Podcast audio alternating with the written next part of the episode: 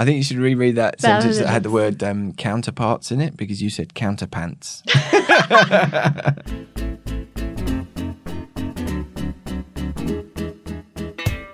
Hello, everyone. My name is Simon Hunter. I'm the editor of the English edition of El País, and this is. ¿Qué? A podcast from El País that is as legitimate as a minority coalition government under a constitutional monarchy formed by socialists and communists with the abstention of key separatist parties that want independence from Spain, not to mention a smattering of smaller parties, including one that's just like Podemos but has a silly name, and not forgetting, of course, the cooperation of terrorists. Whether you're trying to burn off Christmas pudding, tasty turrón, or New Year's marisco, we're here for you. Tus michelines no nos importan. So sit back, relax, and let us break down all the Spanish stories that make you say, ¡Viva el rey! ¡Y viva España!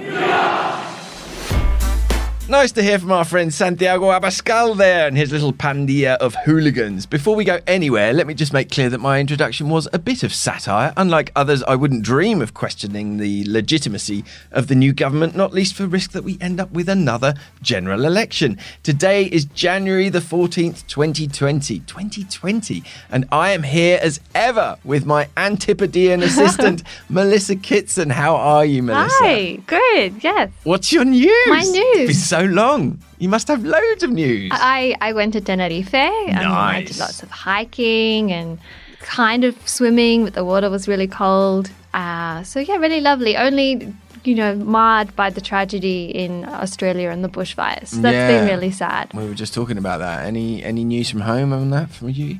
Well, my sister got arrested for for being uh, taking part in a climate change protest against for the her. government. Fighting the good fight. Uh, but in terms of sort of, but we're all in the city, so so mm, we're just you know living with masks apparently. Mm, well, we should keep an eye on it. It's, it's pretty terrifying. This is apparently the future of a world that's three degrees hotter. So. Uh, yes, nice way. Happy New Year, Happy New everyone. Year. Yeah, absolutely. Now, it's been a year since we launched our podcast. Uh, we're here with Veronica, who is the uh, driving impetus behind the Care podcast. It's uh, great to have the band back together after our Christmas break. We've got no intern at the moment, so we probably like most likely won't do a, a transcript this week. So get in touch if you uh, if you really miss it. Perhaps, but one of our one of our podcast heroes wants to. Uh, get to, no pressure, Ryan V. But uh, yeah, perhaps one of our podcast heroes will get tapping at that keyboard. Uh, you can uh, find me on Twitter at Simon in Madrid. You can also use the hashtag Podcast, or you can email English edition at El País. Tell us where you're listening from, why you're listening, and suggest topics for us. And please leave us a review on iTunes or wherever you get your podcasts. Share this episode on social media and get the word out, please. Let's see if we can get our numbers through the roof. All right, so as usual, let's start with our births, deaths, and marriages section. Uh, we start with this message, which I'm very happy about, from Senora Wright. Dear Simon, Melissa, and Veronica, Feliz Año Nuevo! The first Care podcast baby has arrived. Eric John was born on Friday, 20th of December 2019 at 8:24 a.m. He enjoyed listening to the most recent episode on Spain's dwindling bars and is keen to practice his Spanish for his first trip to Spain in May. Un abrazo maternal, Senora Wright. So massive congratulations, Senora Wright. That's great news. For those who don't know, Senora Wright is one of our original podcast heroes, a Spanish teacher from the UK. And yeah, great news that she has had her first baby. So hopefully we'll see you in May, Senora Wright. You have to come by the newsroom. Como no, we've heard from mythical sea creature Chris Thompson. He, in reference to our last podcast, said, excellent hashtag kid podcast today. What to do about Brexit? Nothing. We live in Spain. What to do about dying bars?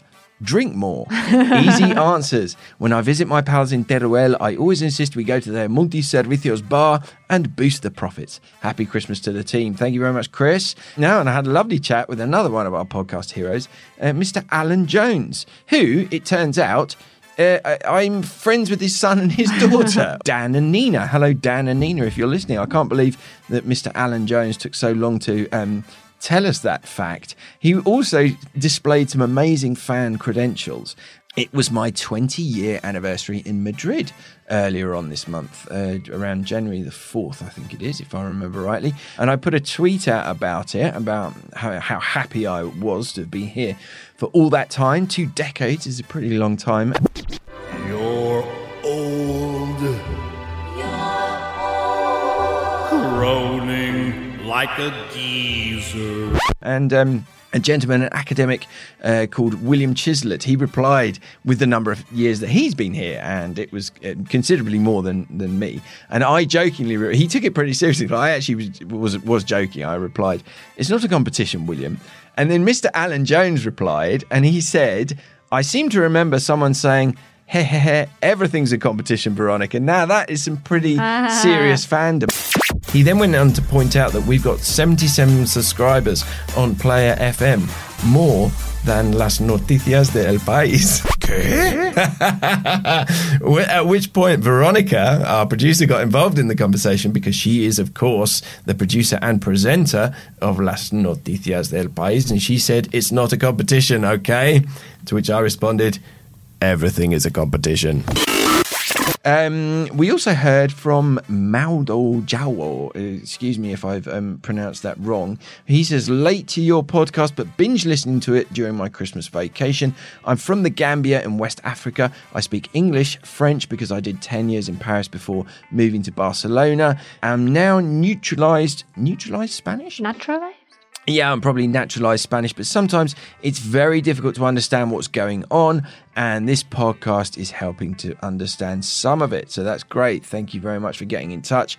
And then Jason Whitaker, whose Twitter handle is at Jason Fist, uh, he says, Breaks my heart when Simon in Madrid and Melissa Kitson say, it's been a bit quiet this week and no one's used the hashtag care podcast. I'm sure you have a lot more listeners than you realize. I, for one, am thoroughly enjoying the weekly show. So thanks a lot and keep up the good work. Thank you very much, Jason. Please, I do encourage people to get in touch using the hashtag, just even if you want to come and say hello. We will read out anything on this on this podcast. We're really not picky. Oh, and finally, before we move on to our first story, a bit of podcast news. Now, I just discovered the Bellingcat podcast on the downing of Malaysian Airlines Flight 17. Uh, Bellingcat is an investigative journalism uh, website. I really, really recommend it. It's a very timely listen in the wake of what's just happened uh, in Iran. And also, friend of the show, Matthew Bennett, is working on his own podcast uh, coming soon. He's calling it Bennett in Spain. Now, Matthew does have a tendency to talk about himself in the third person, he's gone for that name with his podcast. I'm sure it's going to be very interesting, and the best of luck. I shall be subscribing for sure. Right now, como no, we need to start with a bit of a politics update. Um, what have we got, Melissa? What's been going on since we last spoke?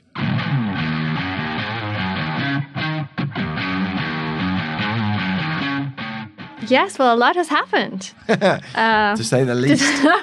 When we last recorded our podcast before Christmas, there was still a lot of uncertainty about the future of the Spanish government. At the repeat election in November, the Socialist Party of Pedro Sanchez won the highest number of seats but fell short of an absolute majority.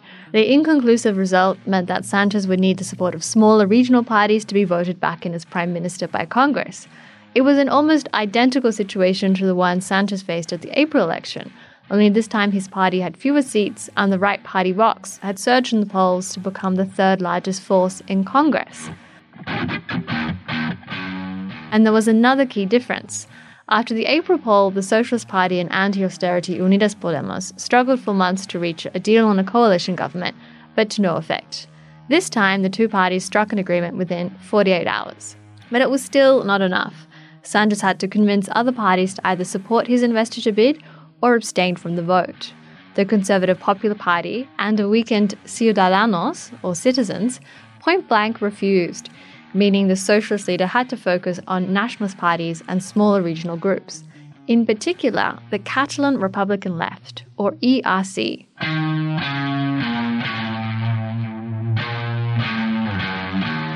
With 13 lawmakers in Congress, the ERC could make or break Sanchez's investiture bid.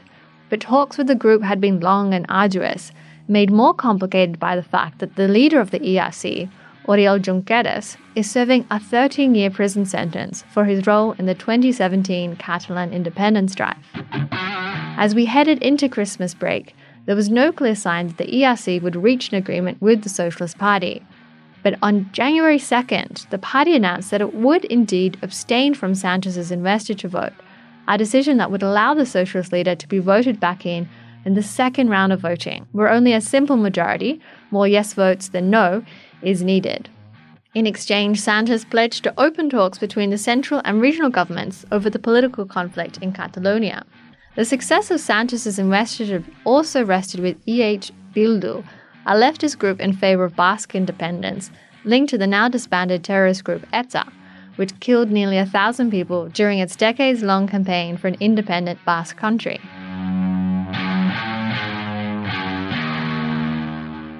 Opposition parties accuse Sanchez of betraying Spain for reaching agreements with these two parties. During the investiture debate, Sanchez was called a sociopath and walking lie. He was working alongside communists. Sanchez lost the first vote but was voted back into power by Congress at the second round by a razor thin margin of just two votes. Sanchez will now head the first coalition government since the days of the Second Republic. But implementing his planned reforms is going to be an uphill battle. The Popular Party has promised to fight the Prime Minister every step of the way, while the ERC has warned it will withdraw its support if there are no negotiations. Just passing a central legislator like the budget is likely to be a struggle. The Socialists are confident that they will govern for a full four year term, but there will likely be a lot of challenges along the way.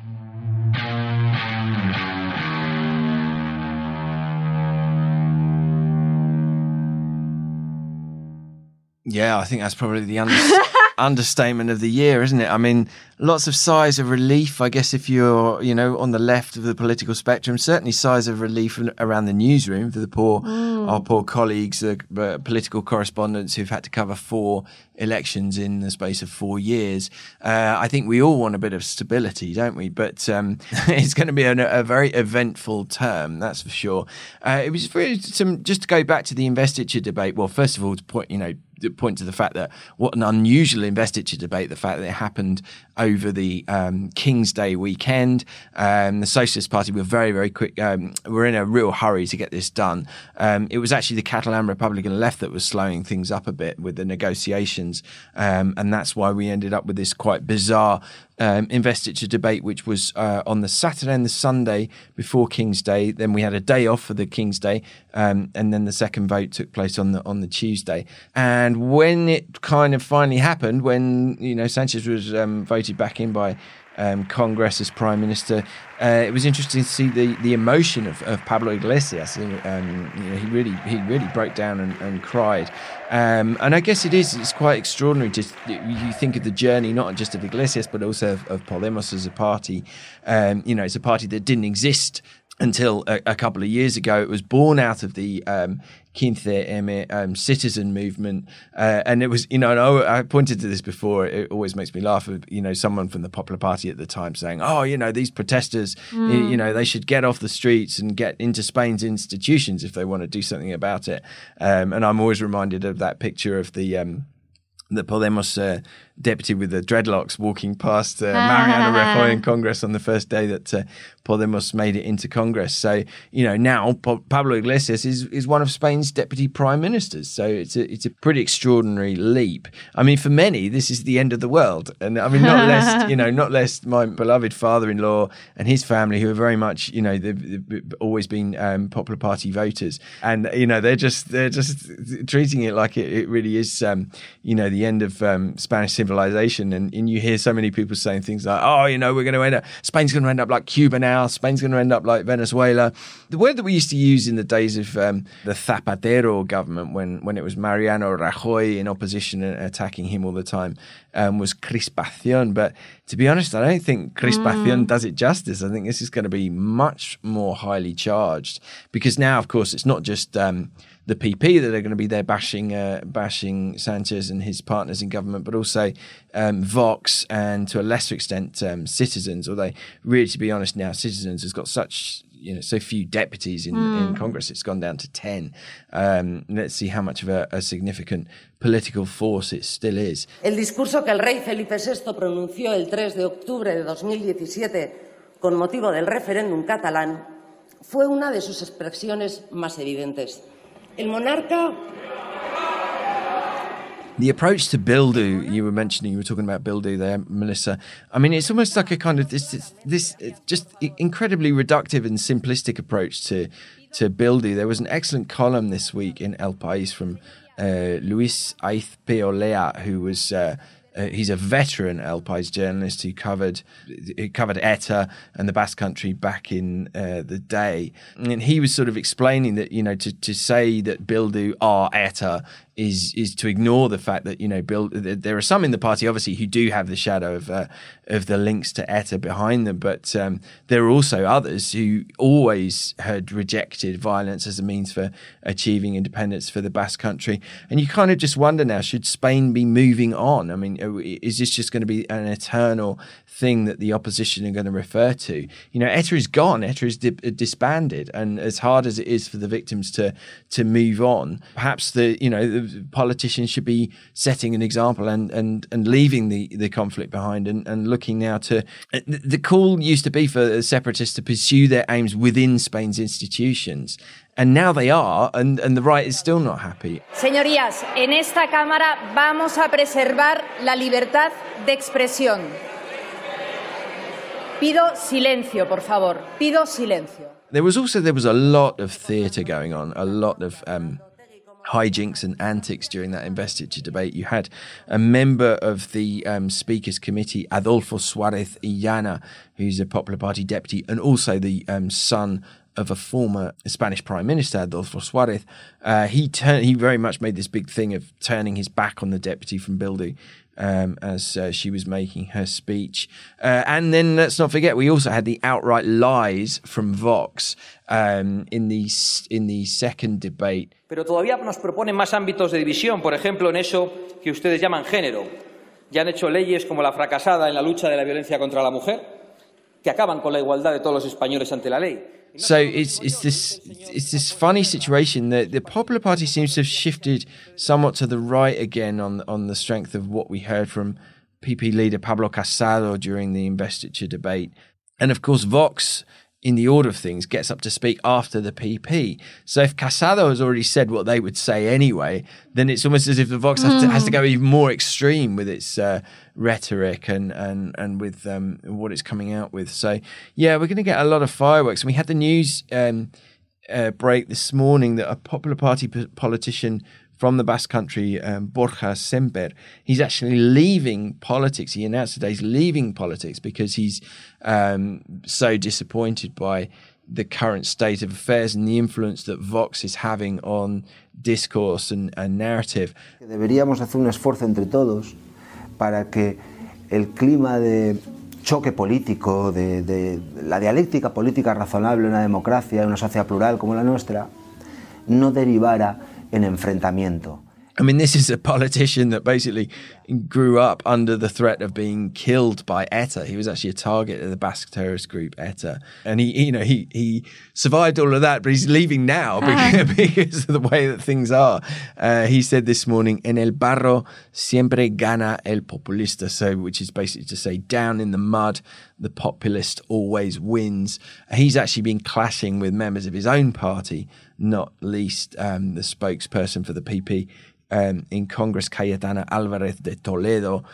Where do we go from here? Well, the budget's going to be a key issue. I mean, not getting the budget through last year started off that, you know, the whole mess that we saw over the last 12 months. Um, and Catalonia obviously is going to be a key, key issue too. Let's see how the talks go between Madrid and the Catalan regional government on the future of the region. And the PP has already said that it's not going to play ball. And this is, this is definitely going back to the, um, days of Rajoy in opposition to Zapatero, where um, it, was, you know, the, the, the, party was basically accused of not being a, a, a, responsible opposition. So even on, you know, issues of state where you'd expect support from the opposition parties, um, I think we can expect that the PP is not going to um, do Sanchez any favours at all. And most importantly, can the coalition hold together? There was already a, a, little bit of discomfort last week when Podemos leaked a load of appointments, you know, as soon as the investiture vote had happened, while the PSOE was keeping very quiet. So, an interesting year Mm. ahead on in the political arena. Now, this, as I mentioned earlier on, this um, podcast is one year old, and it was originally um, Veronica's idea for us to cover stories that, that were very much like you know what what on earth is going on um, in the Spanish news, and this one, this next story definitely falls into that um, category as something uh, that could be a film script. So, um, Melissa, tell us about this very strange story. Yes, as you say, it, does have all the makings of uh, a movie plot. A group of Spanish criminals is hired by the Chinese mafia to steal precious objects from a French castle. They're offered nearly 800,000 euros to pull off the heist, plus whatever they can make from selling other stolen pieces back in Spain. But unlike most heist films, the suspects in this case are arrested. At the end of December, the French police detained five Spanish individuals and a sixth man of Chinese nationality for attempting to steal from the Chinese museum at the Palace of Fontainebleau. According to police sources, the men had been planning to steal porcelain vases, pots, and other objects belonging to the Chinese art collection of Napoleon III's Spanish wife, Empress Eugenia de Montijo. The alleged ringleader of the group was Spanish criminal Juan Maria Gordillo Plaza, better known as Juan the Kid. The 33 year old from Madrid has a long criminal history as a ram raider and thief. The other Spaniards arrested are also considered organized crime professionals. Between the five of them, they have been arrested more than 120 times. But the Spanish police were on their trail from the beginning. They warned their French counterparts that a known Spanish criminal had been hired to steal from a French museum, only they didn't know which one. This led to the launch of Operation Bamboo. The pieces of the puzzle quickly fell into place. The officers tracked the group as they crossed into France. The hotel they were staying at was the biggest giveaway. It was just 17 kilometers away from the French palace. It was at this hotel that two of the Spaniards allegedly met with three Asian individuals, including a Chinese citizen identified later as Hu Shongyang. It was Shongyang who paid for the Spaniards' hotel accommodation and all their expenses. Police believe the 45 year old, who has no criminal record in Spain or France, acted as the link between the Spanish group and the Chinese mafia. The group was planning to enter the museum once it was closed through a wooden door that opened directly into the Chinese museum. Once inside, they had a photo of the objects they would allegedly steal, plus picks, an axe, screwdrivers, and other materials to carry out the heist. But a day before the planned robbery, all six men were arrested and sent to prison, where they still remain. Police are now focused on determining which objects the group were planning to steal, given nothing in the museum can be sold on the market. They warned their French counterparts that a known Spanish criminal had been hired to steal from a French museum, but they did not know which one.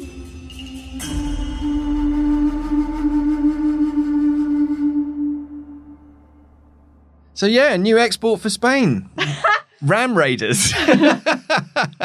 I knew that a lot of young people were emigrating from Spain because they couldn't find work, but this is taking it to a whole nother level. So yeah, very, very bizarre story. It really does have all the makings of a film script, doesn't it? Um, and not least the fact that, you know, you could accompany it like we, like El País did, um, with uh, footage of, um, what's his name? Billy, not Billy El Nino, what's his name? Juan the Kid. Juan, Juan the el Kid. Yeah, there's a great video that we included in our story of, of one of uh, Juan's um, police chases. I mean, he's got, you know, you got nothing on Baby Driver, but it still was pretty spectacular. And also, the slightly strange um, element of this story was uh, the Chinese um, ringleader Hu Xiaoyang, 45 year old man. He was um, apparently paying for all of the costs of the five Spaniards who were going to be um, doing the job um, with his credit card, which I found bizarre because there's lots of you know there's lots of um, evidence that uh, you know the Chinese stores and Chinese businesses in Madrid don't necessarily you know they're often cash businesses and not there's a lot of tax evasion um, going on. Um, so it's quite bizarre that this guy would actually go to France, go to France and leave a paper trail like that, paying paying everything with uh, with his credit card. So yeah, very interesting. I, I'm sure we'll come back to that story when we get more on the um, future of these alleged delinquents. All right, so let's wrap up episode one of season oh. four. Who'd have thought we'd get this far? My name is Simon Hunter, I'm Melissa Kitson. and this was ¿Qué? A podcast that tries to explain what happens in Spain to those of us who sometimes get a little bit lost in translation. This is an El País production. It was recorded right here in the Madrid newsroom under the guidance of our expert producer Veronica Figueroa, who's going to have a lot of fun editing this week's episode.